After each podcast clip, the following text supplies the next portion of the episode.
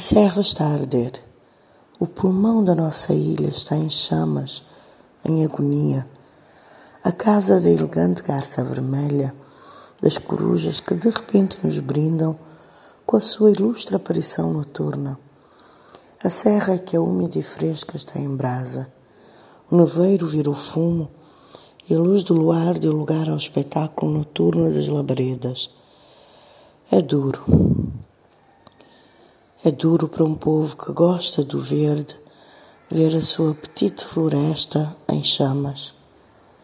Dizemos que somos amantes da chuva, do verde, das plantas, mas não tanto.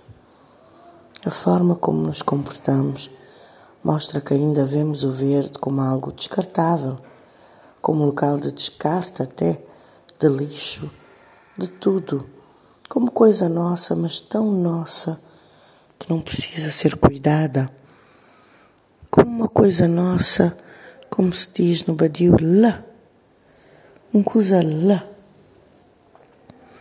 A serra está em chamas.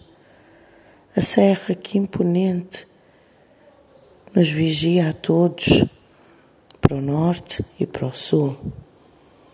Olha para o oeste, olha para o oeste. Olha além do mar olha além das montanhas, olha além das planícies lá embaixo. A serra está em chamas,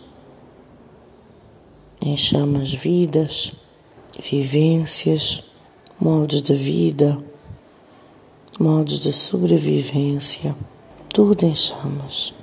O nevoeiro deu lugar ao fumo espero que não seja por muito tempo.